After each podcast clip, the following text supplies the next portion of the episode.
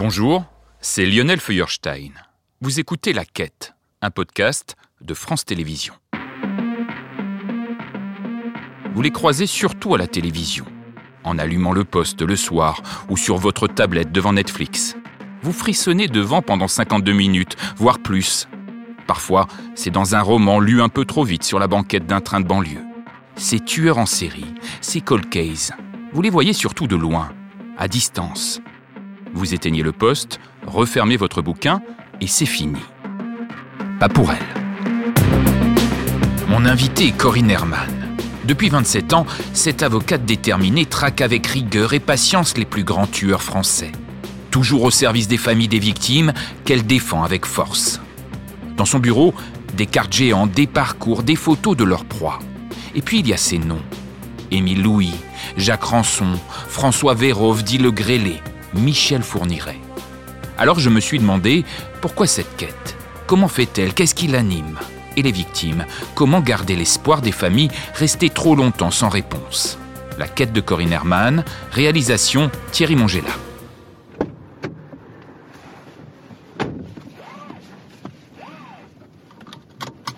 Je pars récupérer Maître Herman qui m'attend devant son cabinet parisien.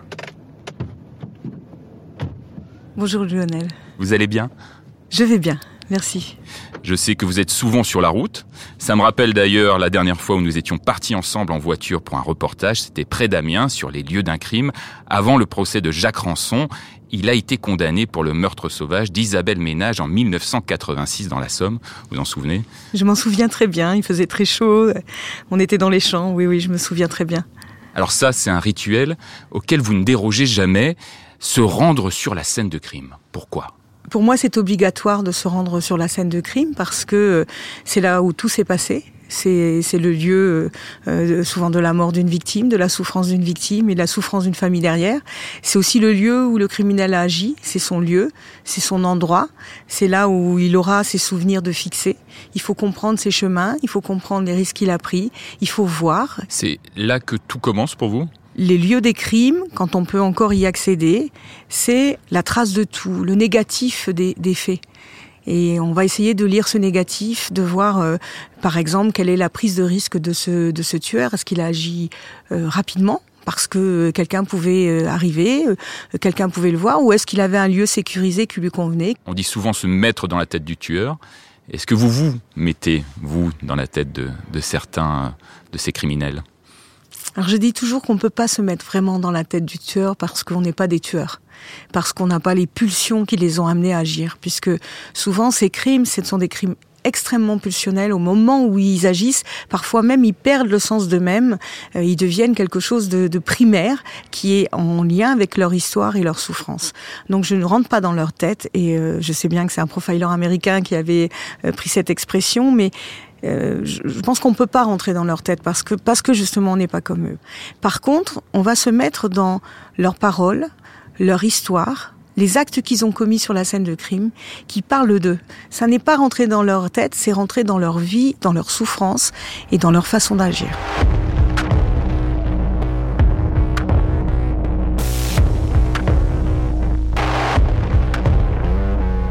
Alors évidemment, on va rappeler les grandes affaires que vous avez traitées, et, Dieu sait qu'il y en a depuis 27 ans. Euh, mais avant d'aller plus loin sur votre métier, votre quête, on va revenir un peu sur votre parcours singulier. Vous êtes né en Afrique dans les années 60, vos parents sont d'origine alsacienne, mais ils ont travaillé au Congo, c'est ça? Alors c'était mes grands-parents qui travaillaient au Congo. Euh, mon grand-père travaillait euh, pour la SNCF. Euh, il aidait le Congo à installer tout son réseau ferroviaire. Et mon père, il rejoint ses parents au Congo naturellement et a embarqué ma mère avec lui. Et ils m'ont conçu là-bas. Donc je suis née là-bas. oui, ils ont travaillé, mais très peu de temps parce qu'ils ont dû revenir en France parce que je ne supportais pas le climat. Adolescente, vous rêviez de devenir avocate? Surtout pas.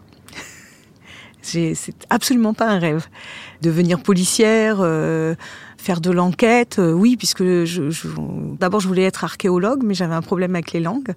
Mais ça aurait été mon rêve de devenir archéologue. Et peut-être que le fait de, chercher des corps, de faire des fouilles, j'ai envie d'y aller évidemment parce que c'était un métier que j'avais envie de faire et que souvent, euh, d'ailleurs aujourd'hui, on, emploie des archéologues sur les scènes de crime. C'est votre oncle qui va vous prendre son aile. C'est presque par hasard finalement que vous débutez. Oui, je débute par hasard parce que euh, je me suis arrêtée deux ans euh, en raison d'une maladie. Et donc, euh, revenir sur le terrain, c'est difficile. Retrouver du travail à l'époque, c'était difficile. Et donc, c'était une façon de me remettre euh, à jour en droit. Je m'étais arrêtée deux ans, j'avais plus les réflexes. Donc, l'idée, c'était, comme il avait besoin de quelqu'un très rapidement, d'une juriste justement, j'y suis allée très à contre-cœur, à reculons, mais je me suis dit, ça va te remettre à jour en droit. Et du coup, votre oncle, on peut dire peut-être qu'il était. C'est Pierre Gonzalez de Gaspard, qui était l'avocat de Pierre Chanal et l'avocat euh, de Francis Holm. Et donc, j'ai commencé sur ces deux dossiers-là, ce sont deux tueurs quand même majeurs, deux tueurs en série. Donc j'étais dans le bain directement puisque ma première cour d'assises, c'est Francis Holm. On va allumer notre poste radio de notre voiture et on va écouter un petit extrait d'un reportage réalisé à l'époque par Dominique Verdeillan. La rencontre impossible. Francis Holm, surnommé le tueur en série, déjà condamné à Quimper et à Metz, il est mis en examen dans plusieurs tribunaux de France pour une dizaine d'autres meurtres. Didier Gentil, dit le tatoué, condamné en décembre 92 pour l'assassinat de la petite Céline Jourdan à la mode du Caire. Deux marginaux, deux vagabonds de l'horreur, dont les itinéraires se croisent en mai 86 à Périgueux. Sur leur chemin, Laurent Bureau, jeune appelé du contingent, de retour de permission. Dans le gymnase de la ville, le corps de Laurent Bureau est retrouvé inanimé, le visage tuméfié. Quelles étaient vos premières impressions quand vous voyez Francis Holm? L'horreur. L'horreur et la peur et l'incompréhension. Moi, je me disais, si je suis seule dans une pièce avec lui, j'ai aucune chance. C'est ma première cour d'assises dans ma carrière et, et franchement, je rentre, moi, je me retourne dans la rue, hein, je suis euh, terrorisée. Et ce qui est assez étonnant dans ces assises, c'est qu'il va être acquitté. L'acquittement de Francis Holm à Périgueux a été un électrochoc pour vous?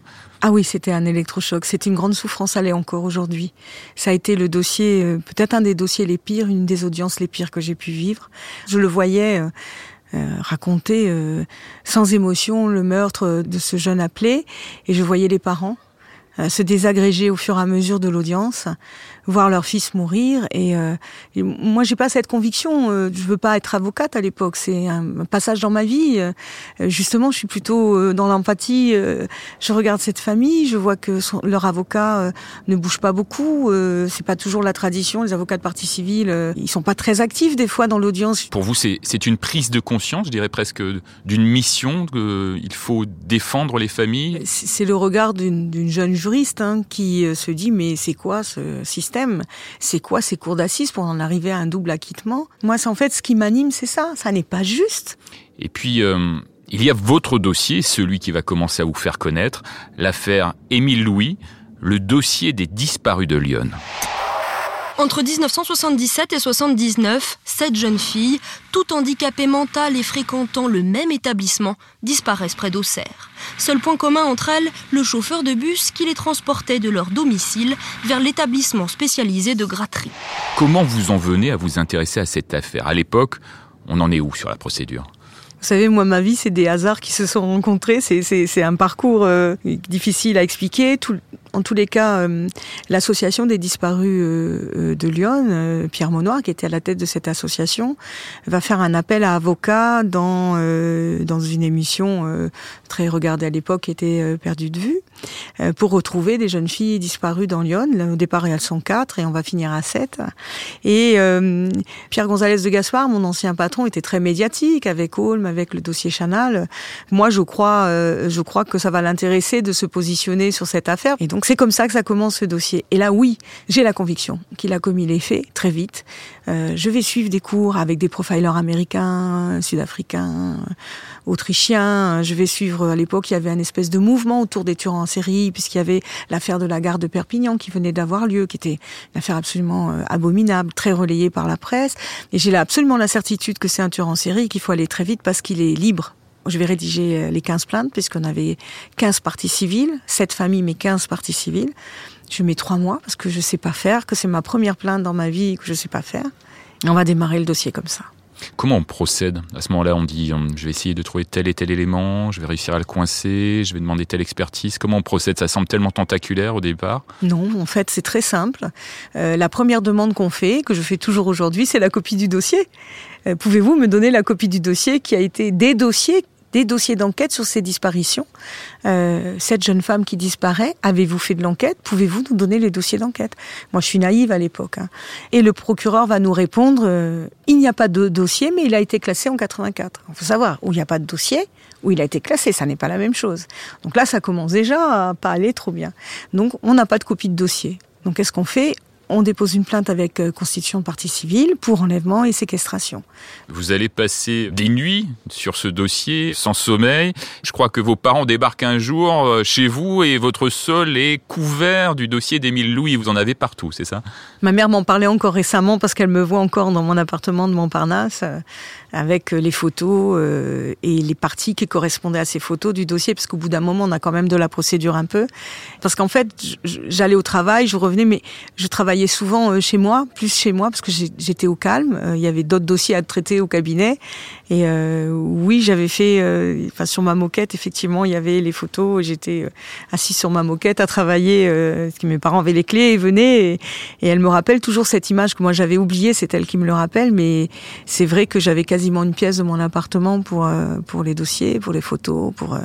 Et dans ces moments-là, on s'oublie un petit peu. Il y a plus de vie privée. Il y a plus que le dossier. Il y a plus que l'affaire Louis, euh, on consacre tout son temps à l'affaire? Oui, ça, ça, ça a dévié ma vie, ce dossier. Oui, il a probablement abîmé une partie de ma vie, de mes relations, de mes amis, euh, euh, de ce que j'aurais pu entretenir, que j'ai peut-être moins entretenu. Pour autant, j'ai quand même vécu. Si on, si on ne vit pas à côté, si on est totalement obsédé, qu'on fait que ça, on n'y arrive pas. On n'a aucune chance d'y arriver. C'est pas vrai. Moi, je n'y crois pas. Je vis avec le dossier, mais je suis pas tout le temps dedans ou à passer euh, à ce dossier. Je vais entendre une émission, je vais faire à manger, il y a un truc qui va me venir, je vais le traiter. Ils vivent avec moi, ils viennent avec moi.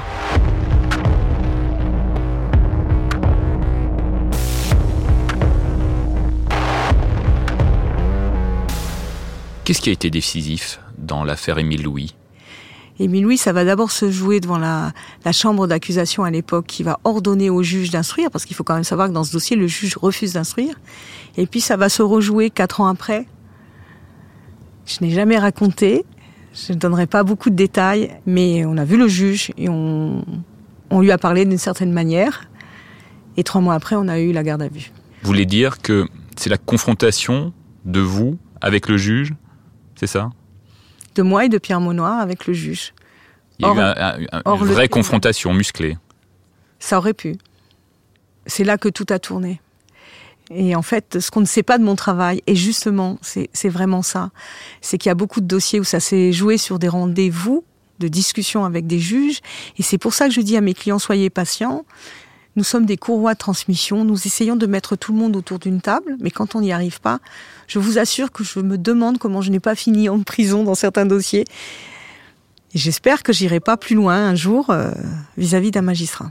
Évidemment, quand Émile Louis passe devant euh, une cour d'assises, qui va finir après des semaines par être condamné, qu'est-ce que l'on ressent en tant qu'avocat quand on a porté un dossier pareil?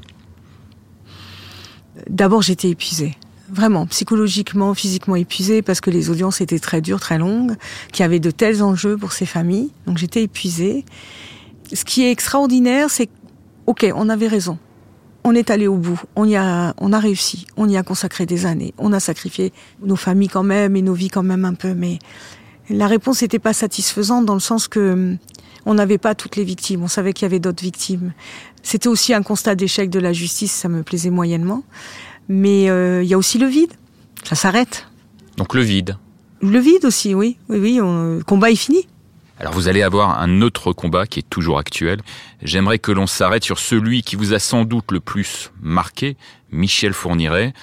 On va écouter cet extrait d'un reportage, c'est peu de temps après son arrestation en Belgique en juin 2003, suite à l'enlèvement d'une jeune fille qui s'est enfuie à temps.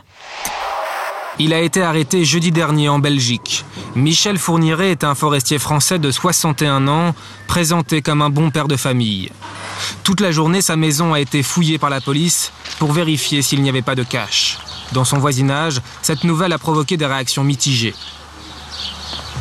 Il n'a jamais eu un geste déplacé envers moi, jamais rien du tout, ni une remarque, ni rien.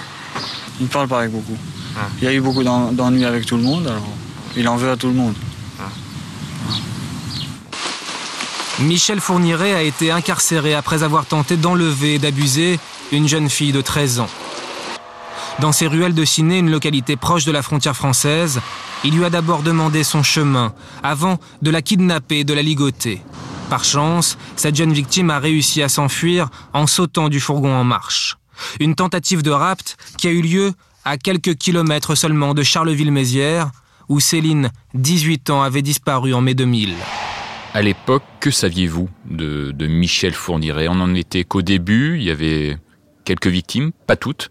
À l'époque, ce qu'on sait, c'est que c'est quelqu'un qui a kidnappé euh, une petite fille, une jeune fille, et qui peut, euh, évidemment, on sait que ce sont des multirécidivistes, mais on ne sait pas encore qu'il est le tueur euh, qu'on connaîtra ensuite. Donc quand je suis saisie, c'est juste après les aveux de Monique Olivier qui, elle, va dire qu'il a, a commis plusieurs meurtres. Et là, oui, la presse s'enflamme, et nous, on rentre dans le dossier à ce moment-là. Estelle Mouzin va apparaître assez tôt dans les disparitions, dans les affaires qui gravitent autour de Michel Fourniret et de Monique Olivier. On va écouter le père d'Estelle, Éric Mouzin, qui était particulièrement agacé à l'époque du travail de la justice. On est en 2006. C'est quand même incroyable qu'on n'arrive pas à avoir, euh, à un moment donné, une note de synthèse sur une partie du dossier disant tout a été vérifié et on vous en apporte les preuves. Voilà tout ce qu'on a fait, voilà les éléments matériels de notre vérification, mais pas ne rien communiquer et ne jamais savoir ce qui a été fait, ce qui est le cas. Vous diriez que la justice a perdu énormément de temps dans l'affaire euh, Michel Fourniret? C'est un scandale. C'est un scandale pourquoi? Parce que les policiers vont rencontrer Michel Fourniret courant 2003, avant que Monique Olivier n'avoue des meurtres. Donc ils ont déjà ce sentiment que cet homme peut être intéressant. Et c'est une démarche normale. Mais euh, dans leur prétention peut-être, dans leur euh, manque de connaissance des tueurs en série, parce que c'est souvent ce que je dis, on ne les connaît pas et donc on ne sait pas le faire en tant qu'enquêteur ou juge souvent. Ils ne vont pas croire que c'est la, la, piste et puis ils vont penser qu'il a un alibi. C'est quand même pas un hasard que Estelle disparaisse le jour de l'anniversaire du fils de Michel Fourniret, que ce jour-là il appelle alors qu'il ne l'a jamais appelé, qu'il ne connaît pas son fils. Quand même des indices de quelque chose qu'il faudrait vérifier. Donc nous, on va demander des vérifications, et notamment que son fils et sa femme soient entendus. Ça n'avait pas été fait sérieusement, soient entendus. On va aussi demander à ce que l'emploi du temps de Monique Olivier soit vérifié, puisqu'elle prétendait travailler cette semaine-là, donc elle pouvait pas passer cet appel. Ce que les policiers avaient cru, n'avaient pas vérifié. À notre demande, ils vont vérifier l'emploi du temps de Monique Olivier. On va s'apercevoir qu'elle nous a menti sur son emploi du temps, qu'elle était libre, qu'elle pouvait être à la maison, qu'elle pouvait passer cet appel. Il va falloir 15 ans 15 ans pour qu'on vérifie ce qu'elle a fait ce jour-là et pour qu'elle nous dise, elle, oui, j'ai passé cet appel. 15 ans pour qu'on convainc quelqu'un d'aller vérifier ces choses-là, de l'interroger sur ces choses-là. Et on avait des policiers qui faisaient des auditions à notre demande, les, les, juges le faisaient, mais euh, du bout du pied en disant, euh, mais non, mais si nous mentait, on le saurait, etc. C'est scandaleux. C'est scandaleux pourquoi? Parce que d'abord une famille a attendu la vérité pendant des années que euh, qu'on ne pouvait pas amener de réponse à, la famille d'Estelle Mouzin. C'est scandaleux parce que on avait Michel Fourniret sous la main ces 15 ans-là. Et pendant ces 15 ans, on aurait pu chercher Estelle. On aurait peut-être pu avoir des indications un peu plus précieuses que ce qu'on a eu. Le fait que Michel Fourniret soit décédé en 2021 avant d'avoir été jugé, en tout cas sur certains les derniers dossiers, c'est une immense déception pour vous? La déception, elle, vient pas de la mort de Michel Fourniret. Elle, était inéluctable, hein, compte tenu de son âge. Euh, la déception, elle vient du comportement de la justice et des policiers, de tous ceux qui disent qui savent et qui n'écoutent pas. Et j'ai pas encore trouvé peut-être le chemin pour être entendu plus vite. Je ne comprends pas qu'on ne puisse pas échanger entre policiers, magistrats, avocats, partis civils même avocat de la défense. Je ne comprends pas qu'on puisse pas euh, échanger et qu'on n'utilise pas l'expérience des uns et des autres. Quand on est policier, on ne sait pas plus que les autres. On sait des choses. Et des fois, on ne sait pas. Quand on est juge aussi. Et quand on est avocat, on peut se tromper. Mais on peut aussi savoir des choses. Moi, je connaissais tout le parcours de Michel Fourniret avec Didier Seban parce que on avait été au procès de 2008. On a été, euh, on a, on l'a suivi pendant 20 ans. On connaît tout son parcours, comme Émile Louis, comme, euh, je pense que cette affaire a été plus désastreuse dans ma vie que Émile Louis.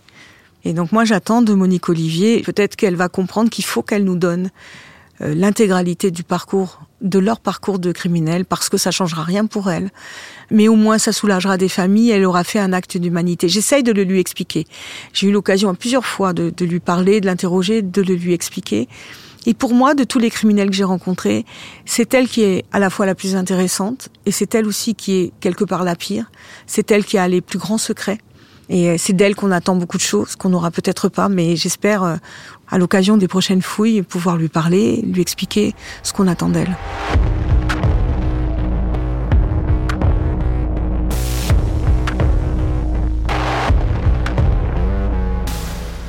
Comment fait-on pour porter euh, ces dossiers violents euh, aussi longtemps, pour maintenir l'espoir, pour garder euh, de la distance et pour parler avec toutes ces familles de victimes que vous rencontrez tous les jours? Je suis pas sûre qu'on a de la distance. On partage avec eux, on vit avec eux. Euh, on sait qu'on va partir au long cours euh, sur des années de travail au quotidien avec eux, d'échanger avec eux. Il faut savoir que les familles, elles ont un bout de la vérité et qu'il faut aller le chercher, qu'elles pensent pas toujours à tout nous dire. Des fois, c'est au bout de dix ans que je découvre l'élément dont j'avais besoin. Donc, on va aller déjeuner, on va parler de nos vies, on va échanger. On est après tout, on est des humains. Au-delà de l'avocat, au-delà de la famille de victimes, ça devient une aventure humaine et un partage humain. Donc il n'y a pas forcément de distance, mais il n'y a pas non plus forcément de poids. On se parle, on s'explique les choses, et c'est ça qui fait le résultat. Dans certains moments d'une forte intensité, il vous arrive de pleurer avec elle? Je le fais pas devant elle. Ça m'est arrivé d'avoir les larmes qui montaient devant elle. Euh, je le fais plutôt quand je vais être euh, ou au cabinet ou, partir, mais l'émotion est des fois tellement intense, vous étreint tellement que que j'arriverai pas à pleurer même à ce moment-là. Moi, je suis très mauvaise pour ça. Je trouve pas les mots, mais mon émotion va me porter. Elle est mon, elle est mon vecteur et, et ils savent que je suis maladroite, que je vais même des fois les appeler euh, du nom de la victime. Ou ils le savent tout ça. Ça fait partie de ce rapport d'humanité. Mais vous savez, on rit beaucoup parce que je sais que c'est ce qui leur manque aussi, c'est que souvent quand vous êtes victime au début, vous avez beaucoup de monde autour de vous.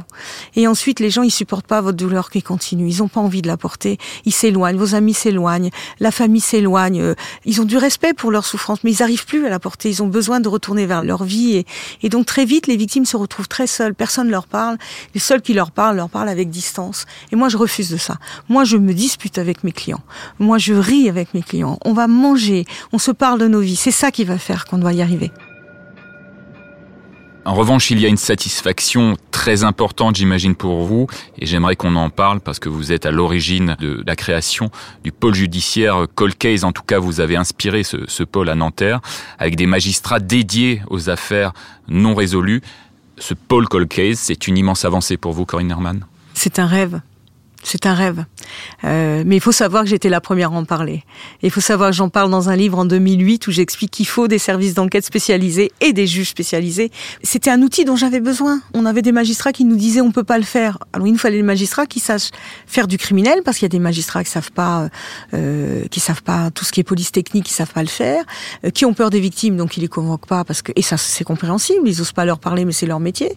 Il nous fallait des juges spécialisés comme en matière de terrorisme, comme en matière euh, financière parce que ces dossiers demandent une spécialisation. Est-ce qu'il y a encore de nombreux tueurs en série dans la nature en France? On est de nombreux journalistes à vous poser la question, mais vous parlez, je crois, de 15 potentielles séries, c'est ça, de, de crimes? Dans ma carte, dans mon cabinet, il y avait euh, des punaises euh, euh, qui n'avaient pas d'explication, donc pour lesquelles je n'ai jamais donné l'explication, mais ce sont des séries que, par mon travail et par la presse, j'ai repéré maintenant au long cours depuis 27 ans. On travaille aujourd'hui sur un tueur en série inconnu de tout le monde au cabinet. Peut-être que dans les mois qui viennent, on en entendra parler, mais il y en a d'autres évidemment qu'il y a des tueurs en série, encore des années 90, 2000, mais il y en a aujourd'hui qui commencent leur carrière. Ils sont dans la nature Bien sûr, ils ont toujours existé. C'est effrayant quand on vous entend. C'est une problématique. Des criminels existent, ils ont toujours existé à travers les temps, à travers l'histoire des humains. Euh, ils sont là, mais ils ne sont pas les seuls. Qu'est-ce qui manque encore pour arrêter euh, ces personnes? Vous avez identifié formellement, euh, si je comprends bien, un tueur en série en France. Qu'est-ce qui manque pour l'arrêter? Des enquêteurs, des magistrats spécialisés qui savent lire, ces séries-là, qui savent les regarder, et probablement la, ce qu'on appelle la mémoire criminelle, la mémoire des affaires criminelles qui sont en train d'être référencées. Et quand on aura référencé ces affaires criminelles non résolues, je vous assure que les séries se verront. Alors nous sommes arrivés à la fin de ce podcast, un trajet passionnant vécu à vos côtés. Alors il y a cette dernière question que je pose à tous mes invités. Après la quête, il y a quoi? Pour vous, ce sera quoi? La, la retraite, la peinture? Vous pensez parfois changer de vie? Je sais pas. Aujourd'hui, je ne sais pas, puisque je repars sur de nouveaux dossiers et je pense que c'est devenu une façon de vivre. Pour les dix années euh, à venir, je ne sais pas. Après ces dix années, si je suis encore là, je ne sais pas. Je continue à peindre. Je vais peut-être mettre un peu moins d'intensité parce que je vieillis. Mais comme c'est une façon de vivre, tant qu'on aura envie que j'explique, ben, j'expliquerai. Donc je serai là. Merci beaucoup Corinne Herman et à bientôt sur la route. La quête, un podcast de France Télévisions.